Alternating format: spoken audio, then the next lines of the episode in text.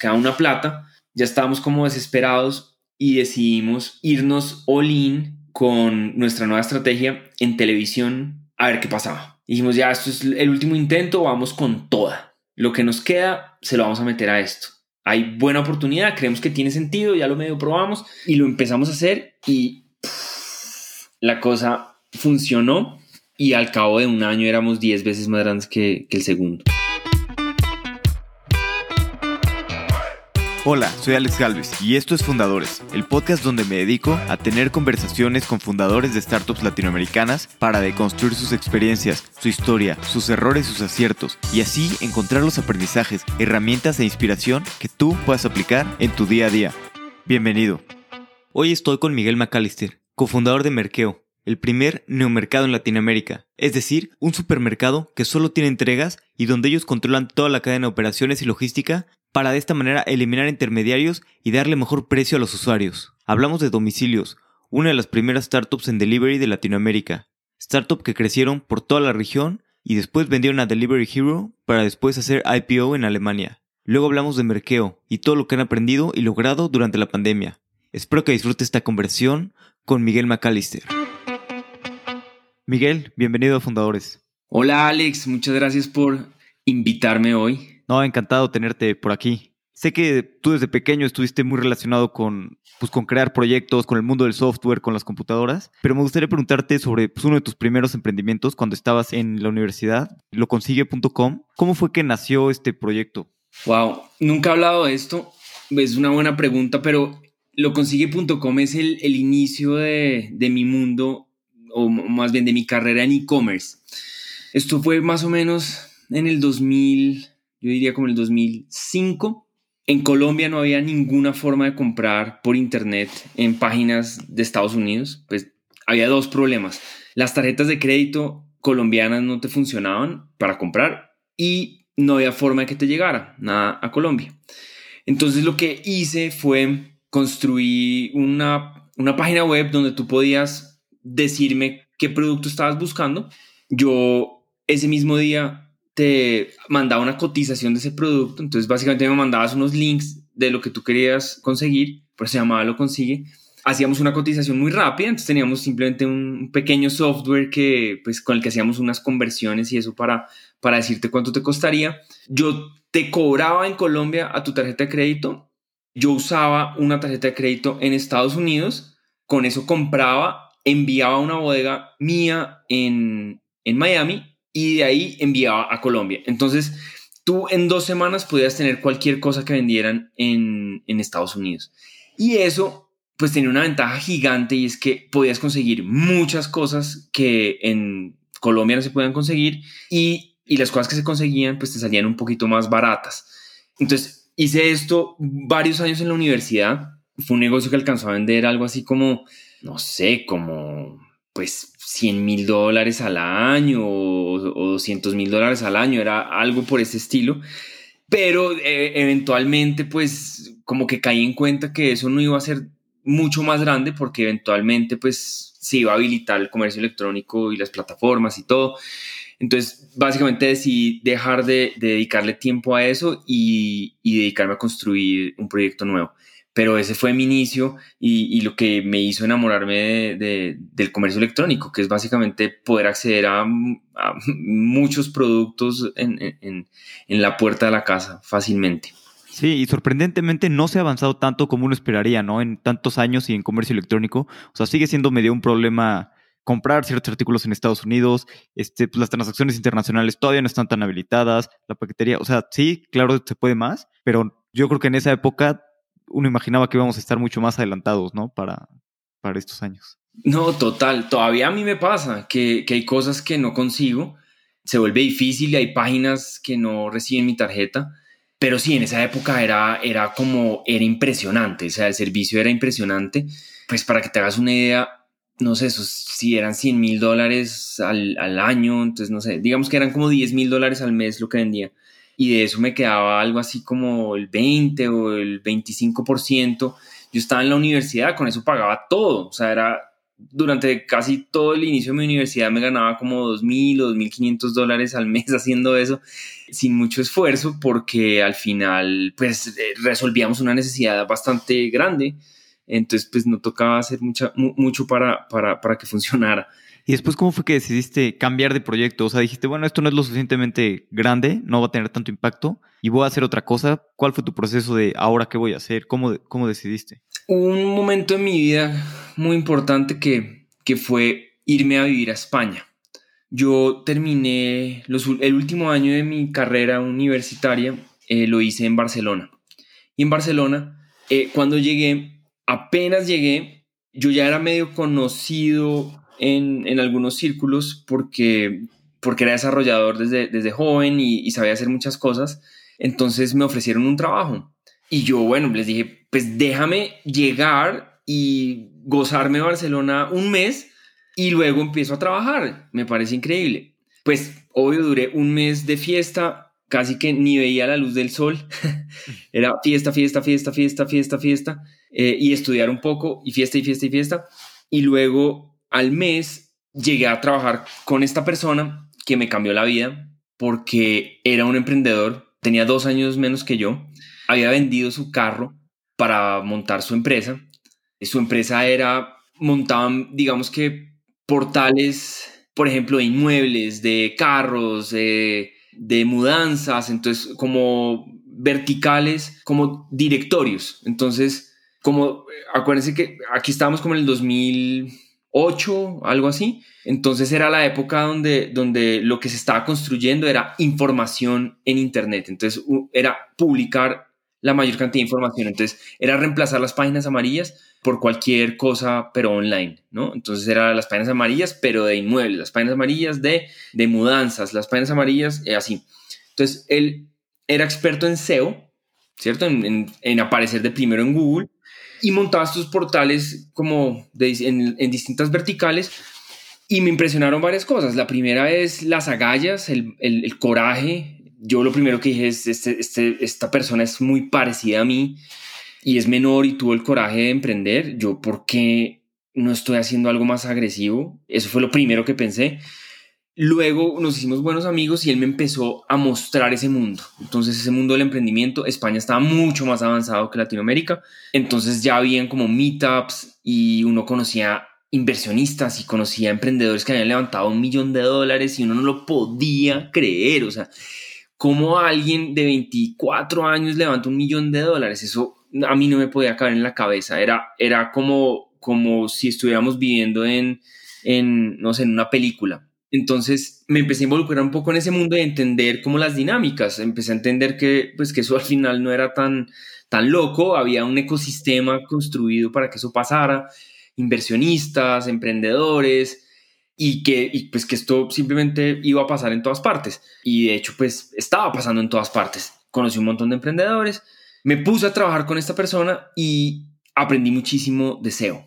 Entonces dije, bueno, pues, ¿por qué no monto una vertical de, de, delivery de restaurantes, que en Colombia pues el delivery de restaurantes es, eh, se usa muchísimo. Eh, yo creo que es uno de los países con mayor penetración de delivery de restaurantes del mundo. Entonces dije, pues hagamos esto, me parece increíble. Y empecé a, digamos que, aplicar todo ese conocimiento que estaba eh, absorbiendo en, en España, trabajando con esta persona. Y así surgió, digamos, mi amor por, por, por crear plataformas más grandes. De ahí surge domicilios.com y ahí decido simplemente dejar el negocio de e-commerce de, lo consigue y irme a algo un poco más, más grande, que yo sentía que podía realmente ser mucho, mucho, mucho más grande.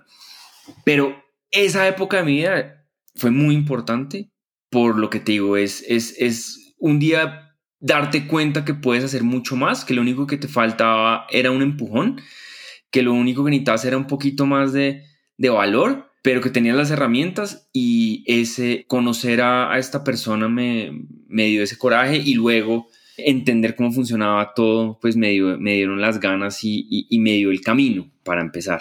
Ok, pero entonces todavía no habían fundado domicilios.com. Fue hasta que te fuiste a España que empezaste a ver el ecosistema pues, de, de tech, emprendimiento. Lo habíamos fundado, pero no, no tenía un approach tan de plataforma como gran, como inmensa. Más local, estaban pensando. Entonces estábamos como listando a los restaurantes y ya, ¿cierto? Y, de hecho les cobramos a los restaurantes por estar listados. Entonces íbamos a un restaurante y le decíamos, oye, te cobro por estar aquí. entonces ellos decían, pues, o sea, la decisión de ellos era, salgo en las páginas amarillas o salgo aquí o salgo en las dos. Entonces ese era un poco el negocio después de que aprendí pues cómo funcionaba un poquito mejor este tema de marketplaces. Entonces aprendí dos cosas principalmente, de marketplaces y de SEO.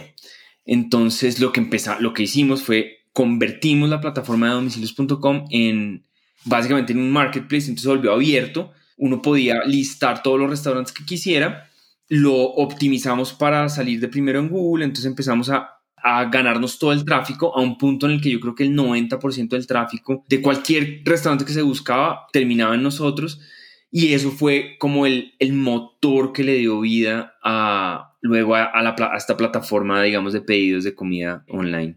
¿Y en qué momento empezaste a ver y dijiste, esto puede ser grande? O sea, cuando hicieron todo ese deseo, que empezaron a recibir mucho más tráfico, mucho más pedidos, ¿en qué momento fue cuando dijiste? Porque ya habías hecho varios proyectos, digamos que pequeños y demás, ¿en qué momento dijiste, la vamos a romper?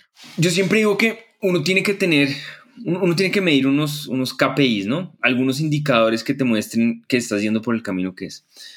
En ese momento, uno de nuestros KPIs era, era usuarios y crecían y crecían y crecían y cada vez crecían más y veíamos y, aparecíamos de primeros en todas las búsquedas. Entonces eso, eso decíamos, bueno, pues es que si tenemos, no sé, 80 mil visitas, 80 mil usuarios al mes en esta página web, pues ¿qué más podemos hacer con ellos? Y ahí empezamos como a, a experimentar con cosas. Entonces, me acuerdo, una vez, por ejemplo, pusimos un cupón de, imagínate algo tipo Pizza Hut, 50% off, pero compra el cupón aquí, tipo Groupon, algo así. Sí, que era la época, ¿no? Que estaba creciendo mucho Groupon. Sí, y vendíamos, no sé, 5 mil dólares en eso. Como que, wow, o sea, ¿de dónde? Sin hacer nada más, solo publicándolo ahí.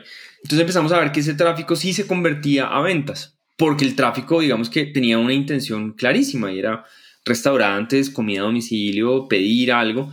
Y ahí fue que dijimos, esto, esto puede ser mucho más grande en ese momento, y esto es lo más complejo de entender ahorita, y por eso es que es tan importante uno como emprendedor, como que realmente pararse en el futuro y creérsela y empezar desde, desde el futuro ir para atrás, porque los restaurantes no tenían internet. Entonces, cuando uno pensaba, bueno, si les ponemos pedidos online a los, a los restaurantes, ¿cómo el restaurante se va a enterar que le entró un pedido?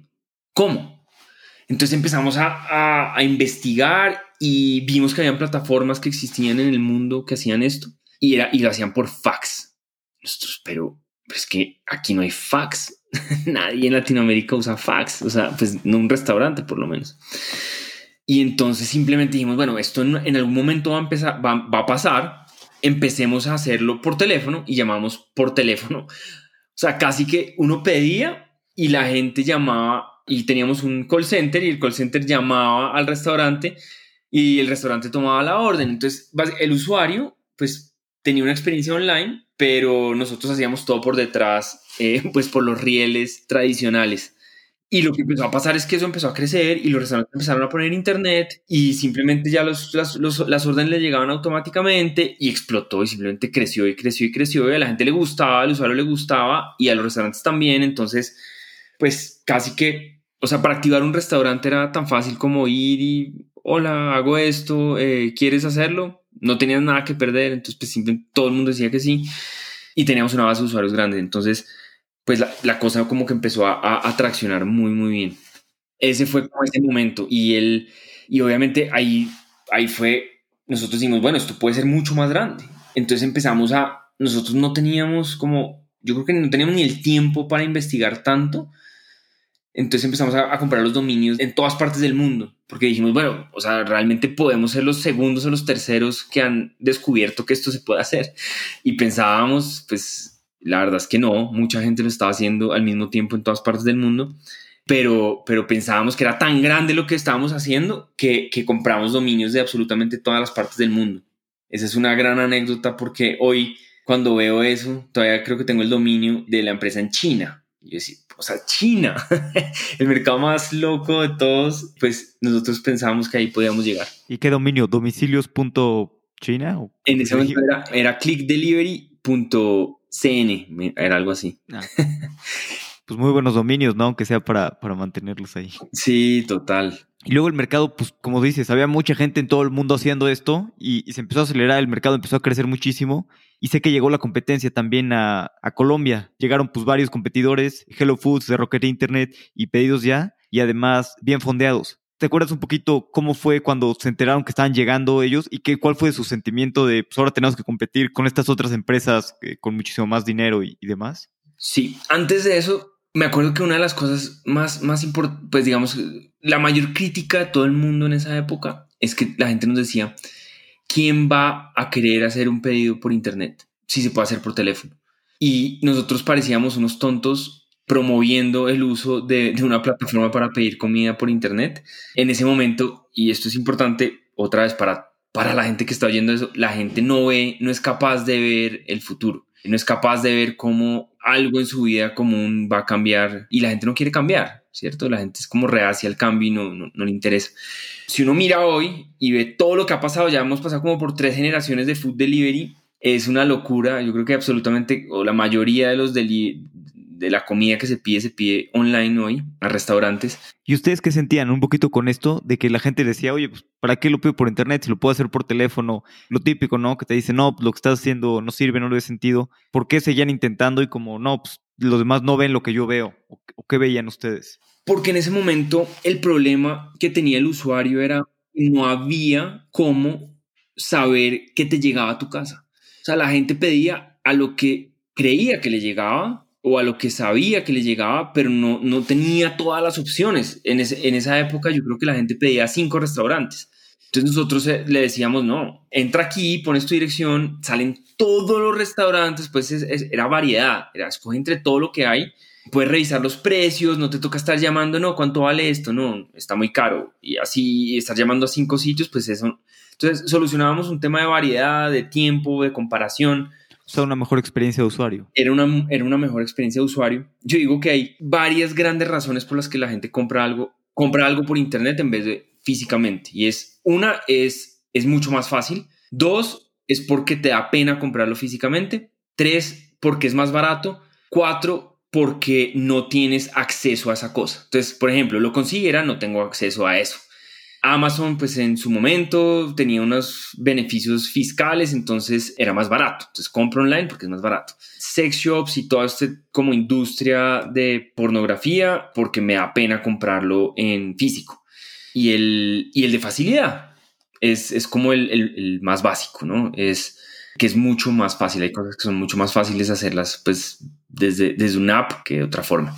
Entonces, eso era lo que tratábamos de hacer, pero fíjate hasta dónde llegamos para lograrlo. O sea, al final no era tan fácil hacerlo. A nosotros por detrás nos tocaba hacer de todo, pero para el usuario era fácil. Y si para el usuario era fácil, pues lo iba a seguir usando. Y las cosas iban a empezar a pasar si el usuario lo quería. Entonces nosotros simplemente solucionamos para el usuario y nosotros por detrás pues veíamos cómo resolvíamos para que todo eso pasara.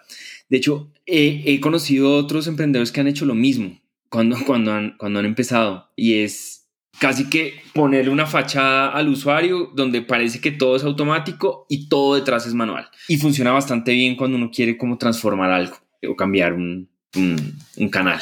Sí, sí, sí, sí. Y la verdad es que es una manera pues, más barata, ¿no? De empezar con un producto pues, más sencillo de hacer, ¿no? Porque si quieres automatizar todo y hacer un producto perfecto, nunca va a salir al mercado.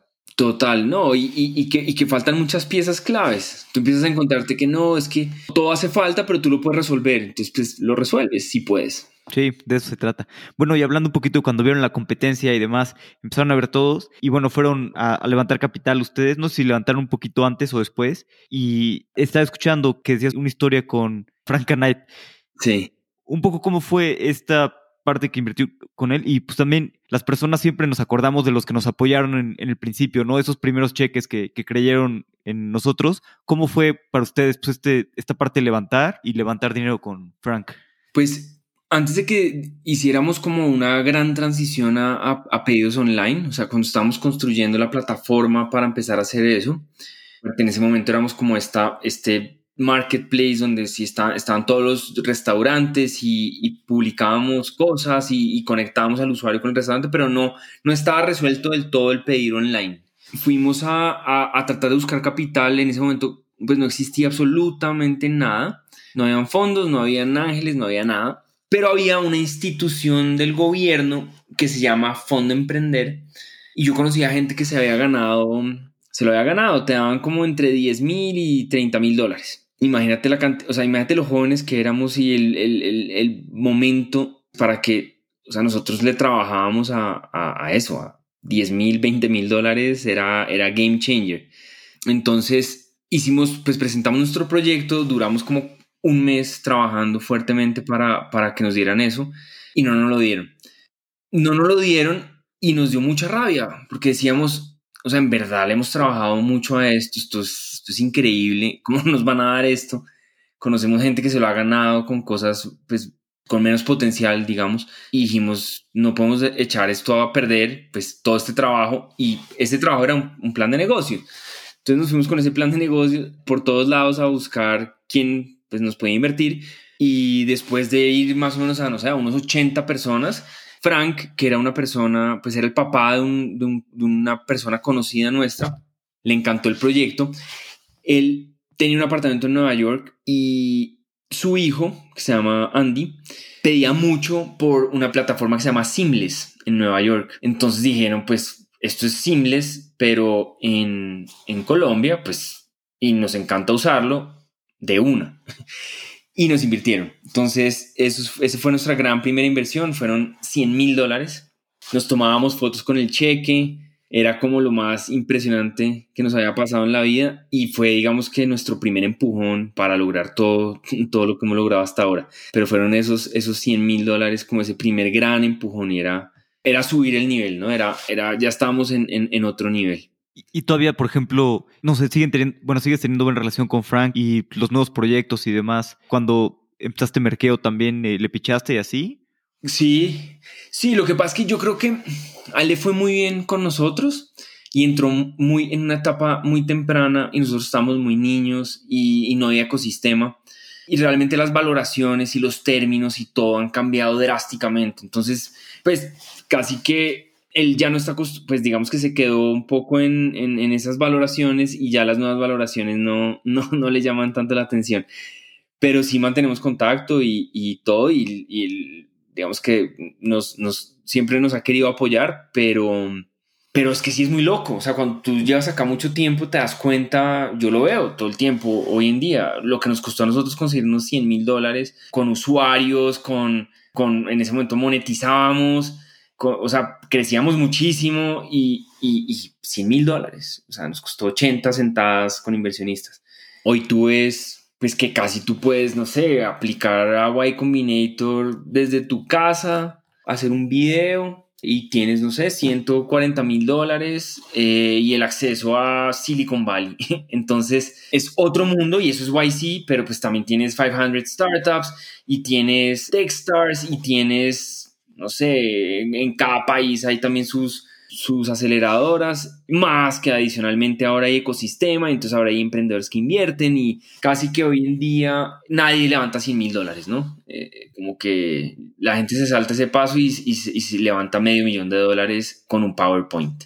Entonces... Sí, el ecosistema ha cambiado mucho, ¿no? Ha crecido mucho, pues para bien, pero sí, me imagino totalmente son, son otras cosas y también si estás acostumbrado a, evaluaciones más de empresas normales, pues no hace ningún sentido, ¿no? Las evaluaciones a las que algunas empresas levantan con, con un PowerPoint o con un MVP. No, y es que, y, y tiene sentido, porque antes lo que pasaba es que no había capital. Fíjate, nosotros éramos unos emprendedores tratando de encontrar capital, no había capital. Ahora hay, hay capital y no hay tantos emprendedores. Y es, la verdad, no hay tantos emprendedores. Uno dice, no, es que sí hay un montón y todo el mundo aplica YC. Sí, sí, es, verdad.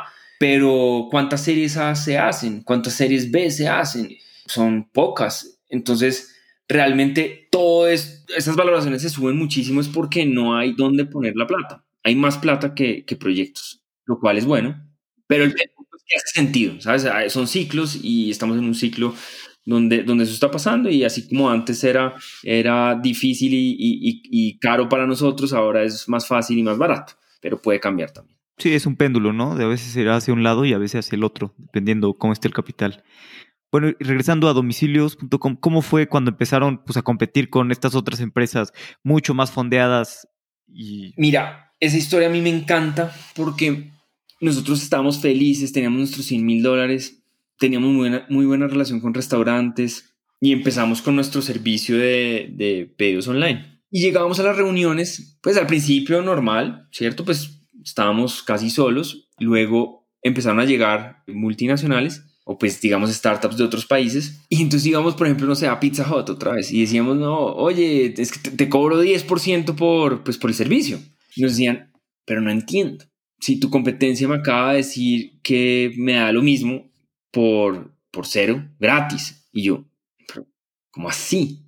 Entonces, era una competencia fuerte porque no solo tenían más plata, no solo, o sea, unos eran pues Hello Food, que era pues los Samuel Brothers, era el terror de los emprendedores de la época. Eso, eso fue un momento importante para el emprendimiento del mundo, yo creo, de los países emergentes, y fue que estábamos viendo cómo unos alemanes estaban apoderándose de absolutamente todo. O sea, cualquier negocio que medio funcionaba, ponían un clon. Entonces, era, competíamos contra ellos y competíamos contra, contra Pedidos Ya, que, que en su momento era como una de las primeras empresas que había tenido capital de CASEC, pues que CASEC es CASEC, ¿no? El fondo número uno de Venture Capital de Latinoamérica y bueno, pues esos eran nuestros competidores. Entonces, no solo era más plata, sino que adicionalmente era, no sé, 10% versus cero. Nosotros, esto, pues, ¿qué vamos a hacer?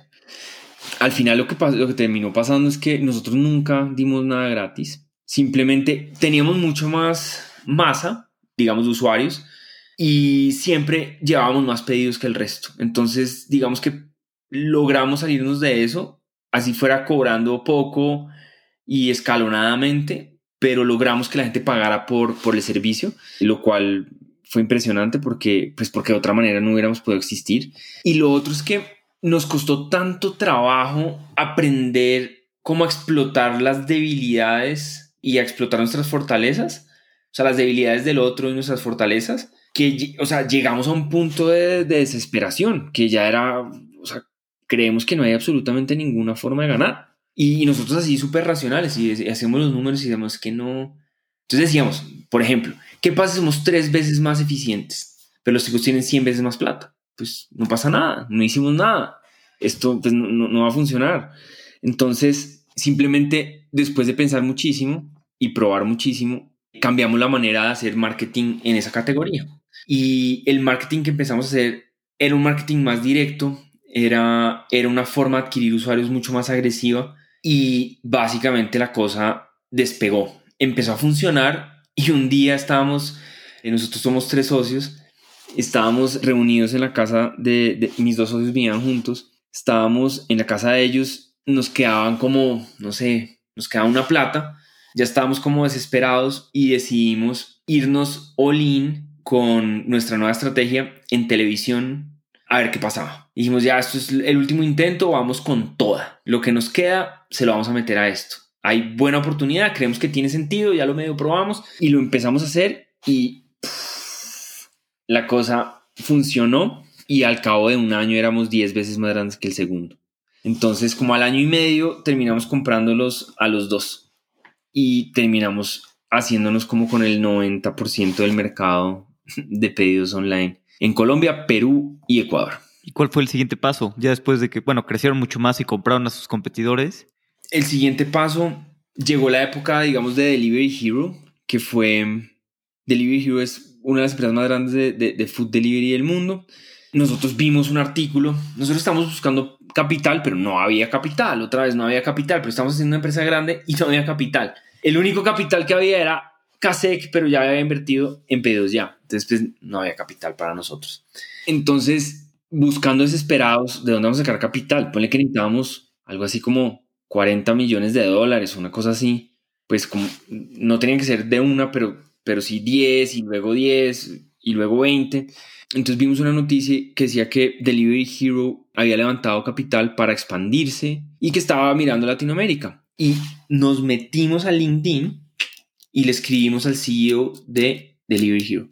Le pusimos, hola, pues leímos este artículo donde ustedes dicen que, pues que, que se quieren expandir a Latinoamérica y pues si quieren expandirse, nosotros estamos acá y pues hablemos, nos parece increíble hacer algo con ustedes. Y nos respondieron, nos conocimos, revisaron todo, pues la compañía les encantó y terminaron invirtiendo en nosotros. Entonces conseguimos nuestro, nuestro fondeador de esa manera. Y esa fue como la etapa ya como de ultra crecimiento y consolidación de, domicilios, que fue, ya no era como tanto expansión, porque Delivery Hero pues ya estaba, en ese momento pues estaba buscando, está en muchos países, entonces era más, compremos operaciones en varios países, entonces en nuestro caso era quédense en sus países y háganlo bien, que nosotros vamos a hacer lo mismo en otros países y entre todos vamos a ser una empresa gigante. Entonces ya no era un tema de expandirse a más países, sino de crezca lo más que pueda en cada país.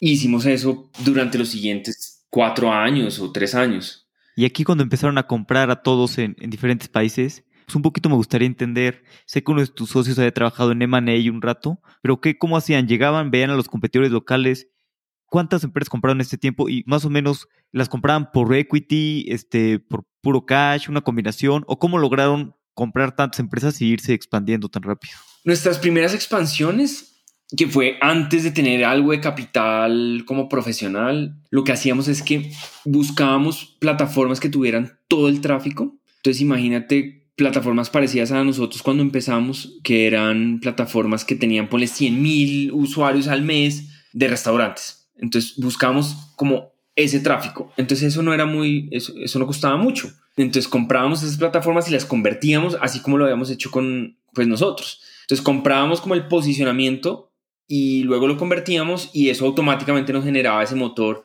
que necesitábamos.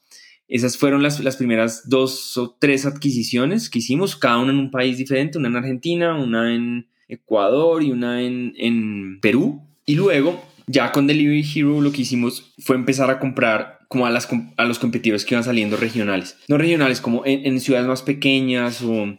Porque la verdad es que es un negocio que tiene unas barreras locales fuertes, es decir, no sé, si tú vas a Guadalajara, de pronto en Guadalajara pueden hacer un servicio solo para Guadalajara perfectamente hecho, con mejor relación, o sea, y, y la gente que lo hace, los fundadores pueden tener una relación increíble con todos los restaurantes y, manejarlo súper bien. Y para la persona en Guadalajara no importa que eso sea una multinacional o simplemente sea una empresa local, funciona igual de bien. Entonces, si es un negocio que tiene pocas barreras de entrada y eso hacía que, hubiera mucha gente haciendo lo mismo. Entonces, lo que hicimos fue empezar a comprar estas compañías y la mayoría eran compras de, en cash, pues se hacían compras en cash. Yo creo que también eso ha cambiado mucho. El, el, el tema del equity Hoy la gente valora más el equity, los, em, o sea, empleados, targets para adquisición o en general todo el mundo valora más el equity. Antes, antes no, antes un empleado no le decía, oye, te voy a pagar con equity. ¿Cómo así? ¿Qué es eso? A mí dame plata. Y lo mismo con, con, las, con las adquisiciones, pues nadie te iba a aceptar equity, como que, como así. Entonces era puro cash. Y bueno, adelantándonos un poquito al, IPO que hizo Delivery Hero. Sí. Eh, ustedes fueron allá a Alemania, ¿no? Al IPO. Pues, ¿cómo fue ver el paso de una startup a una, pues ya ser una empresa tan grande, ¿no? Y, en la que ya no decides tú todas las cosas. Definitivamente fue una experiencia increíble. Cuando nosotros conocimos a Delivery Hero, era una empresa chiquita, o sea, realmente chica. Nosotros fuimos como su segunda adquisición, o ni siquiera adquisición, su segunda inversión era una empresa que todavía tenía como a los founders, como a los primeros founders que era, de hecho en ese momento estaban ya como salí, o sea, haciendo la transición del, del primer equipo como de founders a, a un equipo más profesional, pero una empresa relativamente pequeña, con una estrategia muy fuerte, como que entendían muy bien lo que querían hacer, pero nadie creía que lo fueran a lograr.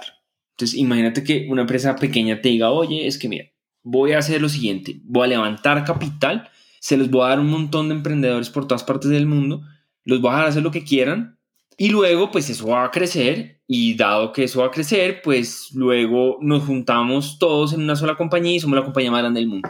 Eso era el plan. Nosotros pues ni idea, o sea, nos parece increíble el cuento, no hay, no hay ninguna otra fuente de capital por acá, entonces nosotros te creemos. Y luego cuando fuimos a la IPO, pues en la IPO éramos el management team de ellos y los fundadores. Y los fundadores, pues había gente, todas, pues los fundadores de las compañías en las que ya habían invertido. Entonces estábamos, no sé, unos 15 fundadores de distintas partes del mundo, más pues el equipo de ellos, de fundadores de ellos, más, más el management team. Entonces eran varias personas, no sé, unas 25, 30 personas como que hacen parte de todo esto y fue impresionante, o sea, al final, pues imagínate eso, nosotros teníamos, creo que algo así como 20, sí, 29 años y estábamos, pues yo, por ejemplo, que crecí viendo, pues, no sé, a Steve Jobs, a Bill Gates, a todas estas historias y soñando con todo esto, pues estar ahí siendo parte de eso fue pues una de las experiencias más impresionantes de, de mi vida. Y lo más impresionante es ver cómo un sueño se hace realidad, porque el de uno, ok, pero el de otro, o sea, que algo que tú, porque tú en ti crees, pero, pero que otra persona te diga algo y tú digas, no, está loco, y que lo logre, y que tú estés ahí parado viviendo ese logro también, eso, eso fue totalmente impresionante. Y eso fue en el 2017, en, a mitad de año del 2017. Qué padre experiencia, me imagino, este, pues, el IPO y como dices, ¿no? Ver algo desde el inicio hasta el fin y que te digan, oye, yo voy a hacer esto y como dices, que suena una locura, ¿no? Y que lo logre, ¿no? Y lo haga y... Hay una historia que a mí me gusta mucho porque nosotros llegamos a, pues tú llegas a la bolsa como a las 8 de la mañana y entras, ¿cierto? Al edificio y te meten a un, a un cuartico, a una habitación, digamos. Y entonces hay, unas, hay cámaras y, y, sale el, el, gerente de la bolsa y, y habla y de pronto el cuarto es de vidrio, ¿sí?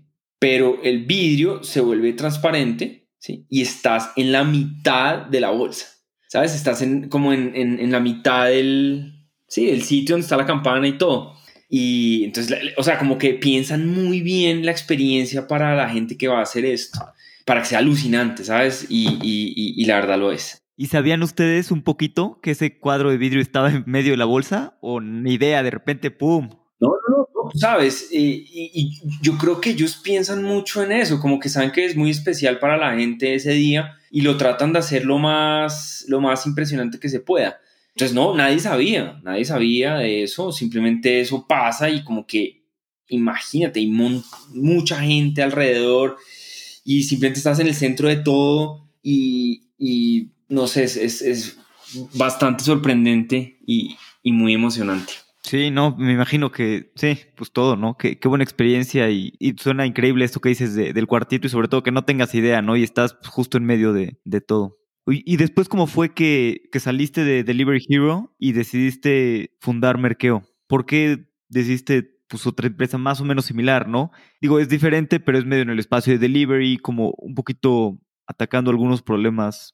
En, en, en ese momento nadie creía como en la multiverticalidad de hecho, nosotros en, en domicilios teníamos la vertical de Pharma y teníamos una empresa completamente independiente que hacía como last mile de Pharma, de Pharma Delivery, pues. Y cuando hicimos el deal con Delivery Hero, ellos no quisieron esa compañía, dijeron como esto era como una empresa aparte. No, ni siquiera era una empresa aparte, era lo mismo, pero dijeron esto, esto, esto nada que ver y ellos solo pensaban en comida, comida de restaurantes. ¿Qué te dijeron? ¿Quédatelo tú o qué? Quédatelo tú. No lo quedábamos y lo vendimos después. Nosotros, pero bueno, ok. Y como en una empresa muy grande, pues decíamos, bueno, pues tiene la visión muy acotada, necesitan enfocarse en una sola cosa. Pero como te digo, Colombia es un país que está muy avanzado en temas de delivery. Entonces, nosotros decíamos, el mundo va para otro lugar. Y ellos seguían insistiendo en el mismo modelo de negocio, solo enfocado en restaurantes. Y adicionalmente empezó la época de, de la logística integrada tipo los jugadores tipo, tipo Rappi. Entonces tú con los jugadores tipo Rappi, pues empezabas a habilitar un nuevo mercado. Entonces ya no era el mercado de, de las pizzerías que siempre han tenido eh, domicilios o delivery, sino que habilitas el mercado de los restaurantes que nunca han tenido delivery y que ahora una moto de una plataforma de estas puede ir y habilitarle delivery, ¿sabes? Entonces, como que imagínate que el mercado es, no sé, era el 50% del mercado de restaurantes tenía delivery y el 50% no tenía delivery. Entonces, estos nuevos jugadores atacaban mucho el mercado de los que no tenían delivery. Y empezamos, nosotros de hecho empezamos antes a experimentar con este modelo porque Deliveroo creo que es la primera empresa que empezó a hacer eso en Inglaterra y nos hacía mucho sentido y no nos dejaban escalarlo, como que nos decían, no, no te gastes la plata en eso, no vale la pena, no es un buen negocio y lo que empezó a pasar es que empezamos a, a confrontarnos ya mucho en temas de estrategia. Entonces nosotros decíamos, digamos, pharma y grocery son enormes, y toca hacerlo. Y adicionalmente logística integrada va a tocar hacerlo porque al, usuario le gusta más.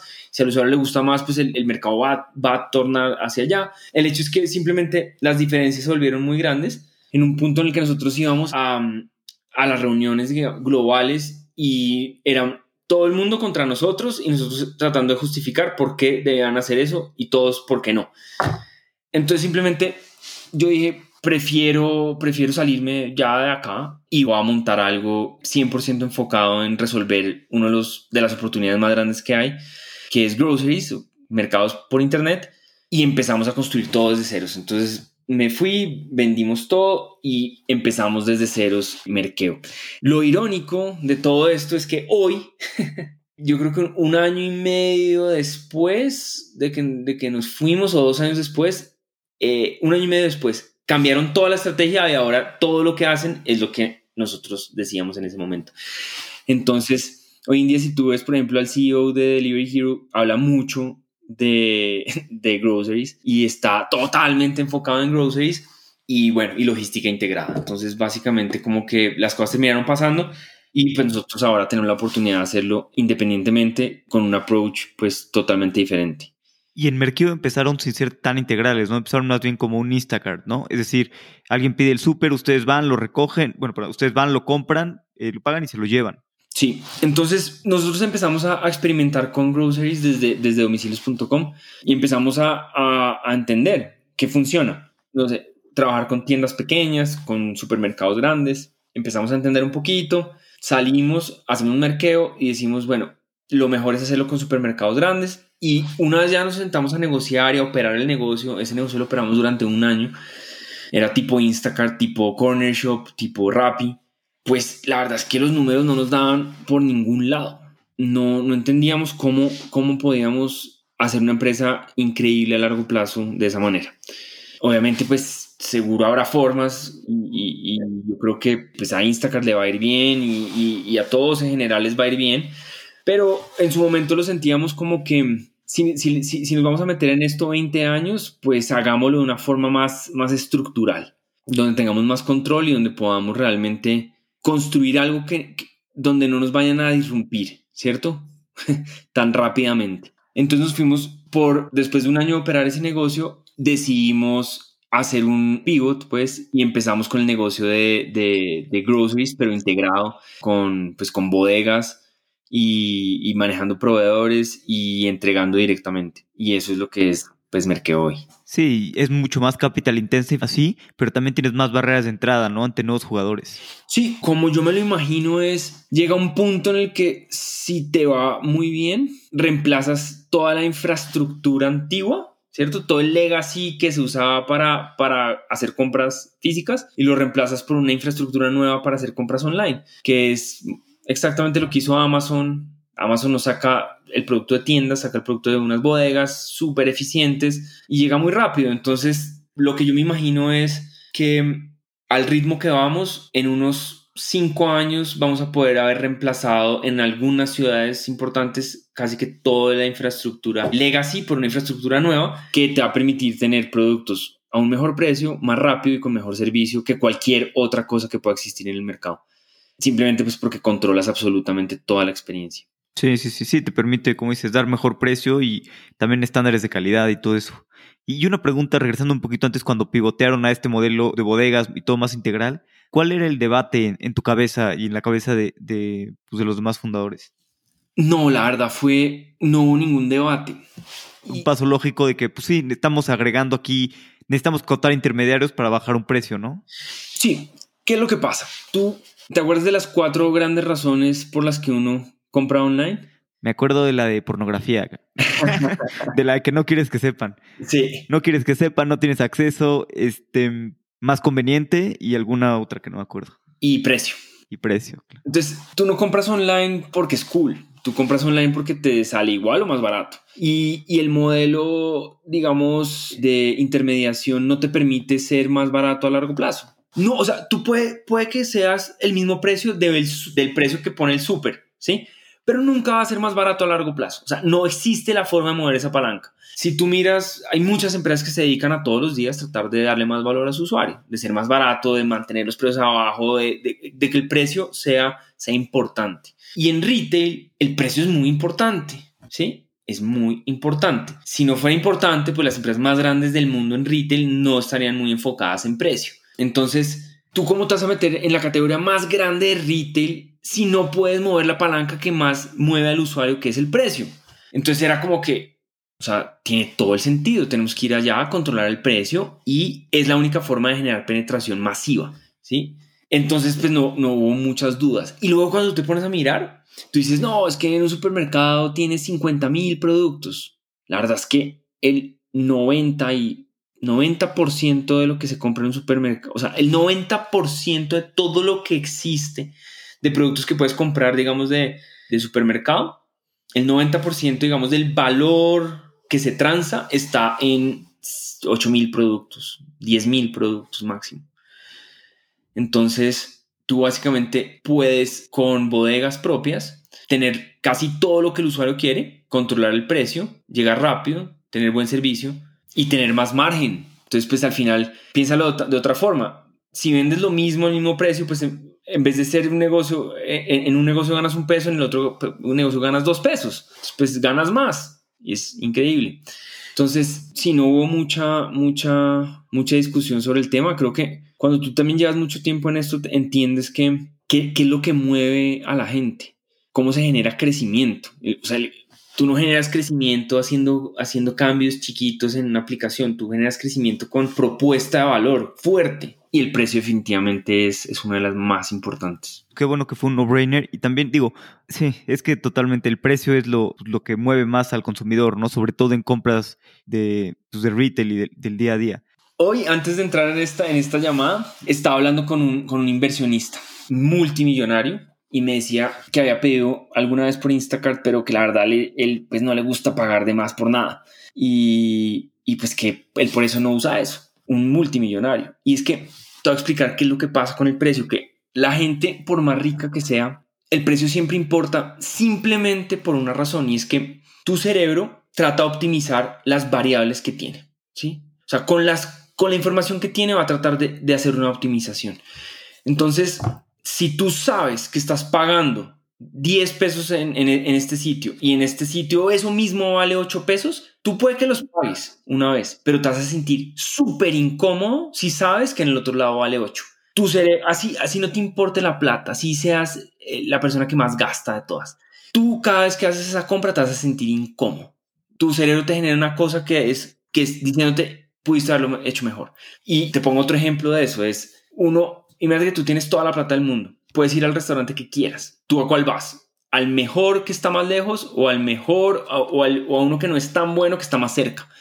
Seguramente... Sí, al que está más cerca, ¿no? Porque también, pues, el tiempo. Exacto. Entonces, uno no, o sea, no porque tú tengas, eh, no te importe el precio, quiere decir que siempre te vas a ir por la opción de no me importa el precio. Mien eso funciona mientras que no haya un comparativo. Cuando hay un comparativo, simplemente tu cerebro te va a llevar a, a una optimización. Y eso es como mi, mi gran tesis sobre todo esto. Tienes razón eso de que te sientes incómodo. Yo empecé a usar Corner Shop cuando salió y la verdad es que luego me da codo porque pues sí, ¿no? Es como pagar de pues, más caro, ¿no? Los mismos productos y más caro. Sí me da un poco de, de, codo. No digo que no lo uso, que no use este tipo de plataformas, sí las uso, pero pues a veces no pido siempre por ahí, ¿no? Sobre todo son los mismos productos. Exacto. Entonces, lo que decimos nosotros es, pues, de pronto nos vamos a demorar un poquito más, pero lo que yo voy a poder hacer es asegurarle a todo el mundo que nunca le va a costar más. Que voy a hacer la plataforma que le va a generar la, la, la mejor sensación y no va a sentir que está botando el dinero. Es, Y, hablando un poquito, eh, cambiando de tema, un tema muy importante, eh, que cada vez menos se habla porque todos estamos cansados de la pandemia, pero pues hubo empresas, bueno, industrias ganadoras, industrias perdedoras y, demás. Entre las industrias ganadoras, pues la verdad es que a ustedes me imagino que les fue muy bien, porque todo el mundo empezó a pedir el súper domicilio, ¿no? Personas que nunca habían pedido el súper domicilio, pues empezaron a hacerlo y, pues, bueno, sé que ustedes son un un crecimiento impresionante. ¿Cómo enfrentaron este reto de, tanto crecimiento de repente en un periodo tan corto? Mira, lo primero es que sí nos fue muy bien, crecimos muchísimo, pero lo mejor del tema es que demostró, la pandemia nos ayudó a demostrar todo lo que nosotros prometíamos a largo plazo. Entonces nosotros decíamos, no, a largo plazo nuestro costo va a ser este. Pandemia, nuestro costo llegó a eso. Es decir, un costo mínimo de operación. Luego, no, nuestro margen va a ser este. Pandemia, nuestro margen llegó a eso. Entonces, como que la, pandemia hizo que se nos acercaran, o sea, todos esos metas que nos habíamos puesto a largo plazo se dieron durante la pandemia. Entonces, se demostraron muy bien los, los economics del negocio. De hecho, eso es increíble porque cuando Instacart, Instacart reportó que había dado un millón de dólares en, free cash flow, nosotros dimos un millón de dólares y pues Instacart fue, pues pues una plataforma por lo menos 300 veces más grande que nosotros o 200 o 100 veces. Entonces, o sea, como que se demostró muy bien el tema de los economics. Luego, lo otro fue la capacidad de escalar, porque tú dices, no, pues tienen bodegas, ¿cómo van a escalar eso? Nosotros hoy podemos abrir una bodega en dos semanas y durante la pandemia abrimos casi que una bodega, ponle cada, cada cuatro semanas abríamos una bodega. Entonces nos ayudó muchísimo porque, pues sí, digamos que demostró, hoy en día todo en el mundo tiene problemas de escalamiento, digamos, ¿cierto? O sea, un gran ejemplo de, de problemas de escalamiento puede ser Twitter. no sé si te acuerdas que Twitter siempre salía la ballenita, que no, no tenemos capacidad. Eso puede pasar tanto en software como en cosas más, más robustas. Y también se puede resolver. O sea, claro, es más, de pronto más fácil resolverlo con software que resolverlo con cosas más heavy como una bodega, pero se puede resolver. Si tú tienes el know-how, si, si, sabes cómo hacerlo y, y, tienes las herramientas. Y, y, lo que demostramos es que somos capaces de escalar muy rápidamente. Entonces, la pandemia para nosotros fue increíble y bueno, pues imagínate, para todo el sector. Una de las cosas grandes que ha cambiado es que antes el sector se veía como, pues como un sector riesgoso. Hoy en día es uno de los sectores que más plata está trayendo en inversión. Durante, yo creo que por ahí desde el 2015 hasta el 2019, la mayoría de la plata iba a jugadores tipo Instacart. Hoy en día la mayoría de la plata está yendo a jugadores como nosotros, o sea, con bodegas y, con estrategia de, estar integrados verticalmente, lo cual es una locura porque cuando yo empecé a hacer esto, la gente me decía, ahí sí, no era como, oye, la gente quiere pedir, eh, la gente pide por teléfono, no necesita una app, en este caso era, pero no entiendo, o sea, bodegas, ¿quién hace eso?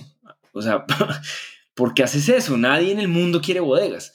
Hoy la mayoría de la plata en inversión se está yendo a compañías que solucionan esto con bodegas.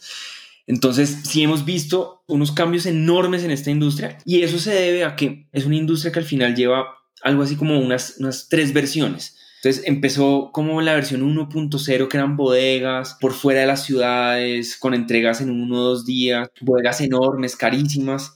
Luego evolucionó a un modelo tipo Instacart, que era entregas más rápidas, no tengo bodegas y dependes de los supermercados. Y la tercera generación es tengo bodegas, pero dentro de la ciudad puedo entregar rápido, puedo entregar mucho, tengo control completo. Y lo que hacemos nosotros, que es adicionalmente, también tenemos el modelo Instacart integrado. Entonces nosotros somos como bodegas, pero adicionalmente también tenemos partnerships con tiendas asociadas que donde tú puedes, por ejemplo, pedir carne. Si tú quieres pedir carne, pues en vez de nosotros ponernos a hacer todo el tema de la carne, eh, nos salíamos con, una compañía especializada en, carnes y tú puedes pedir una carne especial a un, sitio especializado y completar, digamos que tu, tu mercado con carne especial producida y, traída al mercado por alguien especializado y nosotros pues nos enfocamos en todo lo otro que es más de alta rotación. Entonces hoy estamos como en esa tercera versión, nosotros somos uno de los pioneros de ese modelo de negocio que es básicamente la unión entre el modelo de Last Mile y Marketplace con el modelo de Full Stack. Pero todo eso gracias a, la pandemia, ¿no? Tú antes le decías una carnicería que sí quería vender por internet y pues te decía, ¿de qué, me hablas? La pandemia. Entonces ha ayudado muchísimo porque hoy todo el mundo está abierto a vender online. ¿Y qué sigue para Merkeo? ¿Qué quieren lograr en los siguientes dos años? Bueno, ahorita nuestro foco total, nosotros hoy somos líderes en, en, Colombia. Ahorita, desde principio de este año, porque no sé si sabes, pero Colombia, Colombia bloqueó todos los vuelos internacionales desde como marzo hasta septiembre. Pero ahora movimos, digamos que todo Merkeo para, para México. Entonces, ahora digamos que los headquarters de Merkeo son, son en México y pues venimos a ganar México. Entonces, lo, lo, más importante en este momento para nosotros es México. También tenemos una pequeña operación en Brasil que estamos empezando, pero definitivamente los próximos, eh, el próximo año va a ser 100% México. Ahorita estamos, tenemos dos bodegas en Ciudad de México. Vamos a, abrir, yo creo que una tercera pronto. Y vamos a abrir, espero que a final de año, Monterrey y Guadalajara también. Entonces, como que eso es muy importante para nosotros. Estamos como en un momento de expansión grande. En Colombia, por ejemplo, ya estamos en la mayoría de ciudades importantes y ahora pues queremos enfocarnos en México. México es un país que digamos que ha habido mucho movimiento últimamente, hay mucha, hay mucha competencia pero es un mercado bastante grande, es un mercado donde nuestra propuesta de valor, que es una propuesta de valor más enfocada en no en, no, en los ricos, sino en, en, cualquiera. Nosotros somos como el supermercado, o sea, un supermercado para cualquier persona, no, no es donde solo los, los que tienen plata de sobra pueden ir. Y creo que esa propuesta de valor hace falta con un buen servicio. Nosotros pues entregamos desde 30 minutos en adelante. Entregamos a toda Ciudad de México y todo Estado de México en este momento recibimos, recibimos efectivo, recibimos vales, recibimos tarjeta, recibimos con terminal cuando te llega a la casa.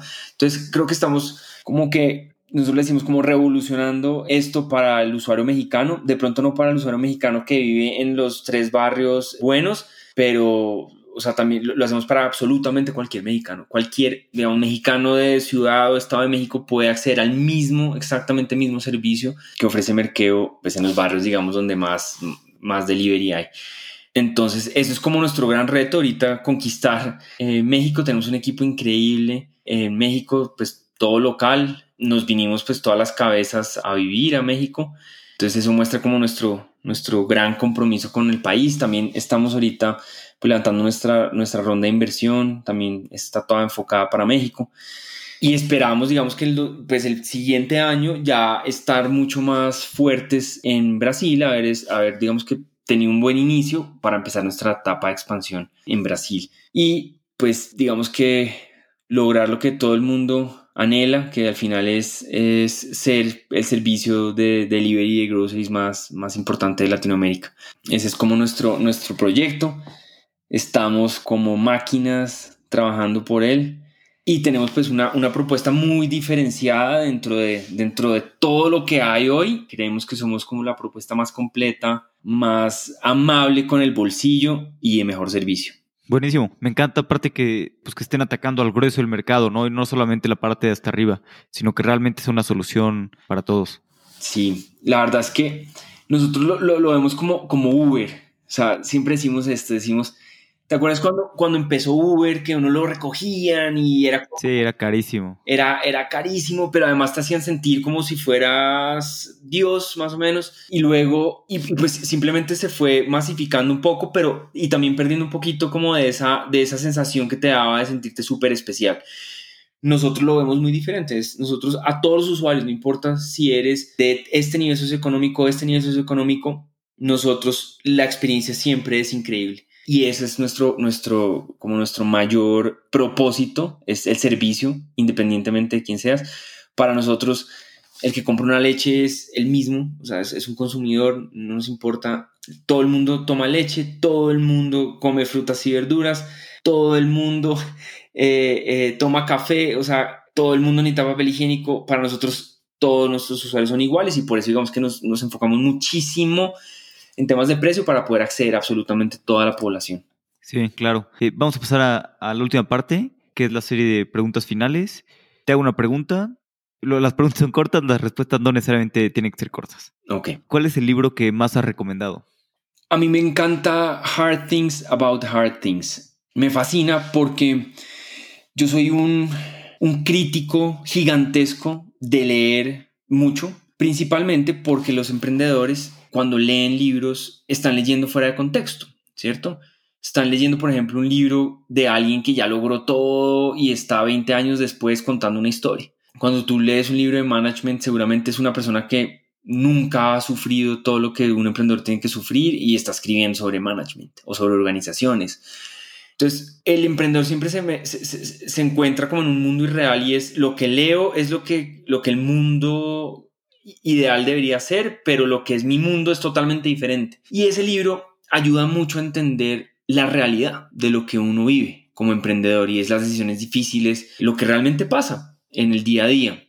Ese libro me fascina por eso, porque desmitifica mucho de lo que uno eh, lee, pues de management y, de cosas como del mundo ideal y cómo deberías comportarte y qué deberías hacer y cómo deberías manejar tus cosas. Sí, buenísimo. Me, encanta ese libro y la verdad es que creo que es el más recomendado aquí en el, en el podcast. ¿Hay algo absurdo que hagas y que te encante hacer? Pues no sé si es absurdo, pero yo tengo una regla y es que no voy a ningún sitio que no tenga una cancha de tenis al menos como 10 minutos de, de, de, o sea, que, que me tome 10 minutos. Yo juego tenis todos los días de mi vida, sea donde sea. Entonces, por ejemplo, en México, mi apartamento es en exactamente tres calles de una cancha de tenis. En, en Bogotá también, exactamente a dos calles de una cancha de tenis y para mí el tenis es lo primero y más importante. Y es como, como mi, mi día se construye desde ahí. Buenísimo. Yo jugaba cuando era pequeño, ya la verdad es que llevo muchos años sin jugar, pero se hace un gran deporte y, muy bueno, ¿no? Para hacer ejercicio, empezar temprano el día y, bien. Tenemos que jugar. Sí, sí, sí, total es lo que iba a decir, pero siento que me vas a pulir, pero, pero sí, con gusto. O sea, ¿qué creencia o hábito has cambiado en los últimos cinco años que ha mejorado drásticamente tu vida? Yo creo que dos cosas. Un, hábito tonto, pero que me fascina. Em, tomar un café en la mañana. Yo le llamo los mejores cinco minutos de, mi, de mi día. No dependen de nadie.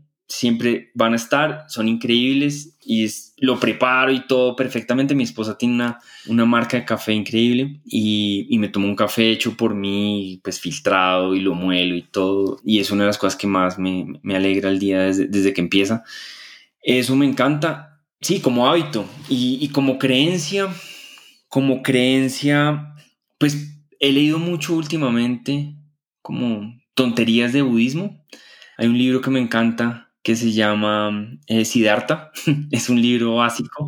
Mucha gente se lo ha leído pero me encanta, o sea, me encanta el concepto de, mm, de que tú estás solo, tú vienes solo, te vas solo, tú tienes que construir tu felicidad, tu paz solo, todo está en tu cabeza, todo está en, en, tus dependencias, en lo que tú construyas y eso me ayuda a, a darme una paz increíble y a entender que pues que yo no necesito nada para estar bien, ¿cierto? Eso creo que es lo, lo más importante. Sí, estar bien con, uno mismo, ¿no? No depender de factores externos. Exacto. ¿Hay algún momento que sientas que haya sido central en la formación de lo que crees hoy en día? ¿Un momento? Un momento, una experiencia, algo que, te haya cambiado el chip. Muchas cosas. Em, una, una, de esas es, es, es lo que te contaba, que ver que me contrató una persona menor que yo, muy parecida en skills y que se arriesgó a empezar algo, me cambió totalmente. O sea, hizo que yo pasara de ser una persona que de pronto en algún momento de mi vida hubiera trabajado para alguien a definitivamente irme contra todo a hacer lo mío. Eso me ayudó. Yo creo que por el factor de que era menor, entonces era como un, era como que, wow, o sea, no es un tema de edad, ¿no? Eh, es un tema de tener las agallas. Eso y, y cuando trabajé, por ejemplo, mucho con, con la gente de Delivery Hero, tuve la oportunidad de trabajar con gente de, de 50 países y al final nosotros les enseñábamos mucho y entendí que uno como latinoamericano muchas veces se siente inferior, como que, uy, no, estos gringos saben más, uy, no, esta gente porque está en Europa seguramente sabe más o lo hace mejor. Uno se por debajea y a uno lo por debajea todo el mundo. ¿sí? Y lo que me di cuenta es que somos exactamente iguales y que seguramente muchas de las cosas que van a cambiar el, panorama latinoamericano de los próximos años van a nacer acá de gente con agallas que simplemente cree y no cree que un gringo va a venir a enseñarles. hoy en día no creo en ningún, en nadie. Creo que cualquier persona es, cualquier persona y ya no le pongo valor a su nacionalidad y me dio mucho coraje para hacer lo que hicimos. Al final, empezar una empresa, la empresa que empezamos, en el momento que la empezamos, cuando nadie estaba haciendo eso, que ahora todo el mundo lo haga, es otra cosa. En ese momento nadie lo hacía y éramos unos colombianos de mierda haciendo una cosa que nadie hacía y ahora todo el mundo la hace. Creo que eso me ayudó muchísimo a, darme confianza y, a darme confianza que se puede, se puede construir se puede innovar desde aquí. No necesitamos nada más. No, el cerebro que tenemos es el mismo, las oportunidades son las mismas, la información, el acceso a información es el mismo. Entonces no, ya hoy no, hay muchas barreras. Sí, claro, tenemos suficientes problemas aquí, no necesitamos que venga alguien de San Francisco a resolvernoslos, ¿no? Tenemos suficientes cerebros aquí, emprendedores dispuestos a hacer las cosas y problemas que, que solucionar. Total. ¿Qué fundador de Latinoamérica admiras? Uy, admiro a, a muchos. Wow. Ah, bueno, a, uno no tan conocido, a Michelle Olmi, él es inversionista de Merkeo, es el que hizo como los, o sea, ha montado algo así como 2.500 puntos de, hard discount, que es un modelo de retail muy agresivo en, en 10 años. Es, es, tal vez uno de los despliegues de tiendas más agresivos que haya visto Latinoamérica. Es impresionante, es obviamente un tipo muy, muy reservado, pero lo admiro inmensamente porque obviamente en el mundo tech y todo hay mucha información y hay muchos referentes, pero este tipo ha hecho unas cosas una, que nadie pensaba que fueran posibles en el mundo offline y, bueno, eso creo que es increíble. Ahorita, digamos, el David Vélez es una persona impresionante, o sea, eh, el CEO de no lo conozco, pero, pero tuve su hoja de vida y, y, todo, lo que ha, pues, todo lo que ha hecho es como muchos años eh, construyendo para lograr lo que es Nubank hoy. Digamos, no hoy, ni siquiera cuando empezó. Y te muestra cosas muy importantes como pensar en grande. O sea, tuvo la oportunidad de, vivir en San Francisco, vivir en Estados Unidos, estudiar allá, trabajar en Sequoia, tener a los amigos que tocaba tener, pero hay mucha gente que tiene eso y no hace nada. Él hizo todo eso, vino a Latinoamérica y solucionó un problema enorme. Y yo creo que eso es admirable, no, o sea, supremamente admirable, porque perfiles como el de él pueden haber muchos con la misma cosa, carrera y oportunidad, pero él vino, hizo esto y tiene, él es pues, la startup más importante de Latinoamérica y la segunda fintech más grande del mundo, que yo estoy seguro que va a ser la primera dentro de poco. Entonces sí, creo que es, es muy impresionante. Sí, impresionante, la verdad, lo que ha logrado David y espero, espero tenerlo, no próximamente, pero sí el siguiente año al menos en, el podcast. Sí, seguro. Miguel, ¿dónde podemos saber más de ti, saber más de Merkeo? Yo soy un poco activo en, en no, soy bastante activo en Twitter. Me encuentran en arroba Miguel MC, arroba Miguel Mac. Ahí digamos que trato de interactuar con la mayor cantidad de gente que puedo. Ahorita, no sé, Clubhouse está bastante movido. Ahí también, arroba Miguel Mac. Ahí a veces ah, tenemos un, a veces hablamos con, con, emprendedores y con gente. Les recomiendo bastante em, esa, esa, red social para que se, se metan y, y, la, y, la, descubran. Hay, hay, mucho pasando.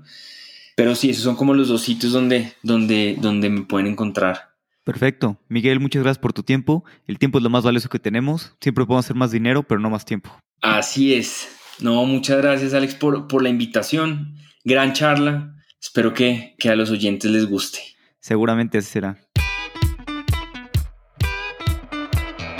Me divertí mucho platicando con Miguel. Sin duda es un emprendedor impresionante y uno de los pioneros en emprender en tecnología en Latinoamérica. Me encanta lo que están logrando él y sus socios en emprendimientos como Merkeo y Robin Food. Si te gustó el episodio, compárteselo a algún amigo o a alguien a quien le pueda gustar. Y recuerda escribirme en redes sociales a mí o a Miguel qué fue lo que aprendiste y qué es lo que te gustó de escucharlo en Fundadores.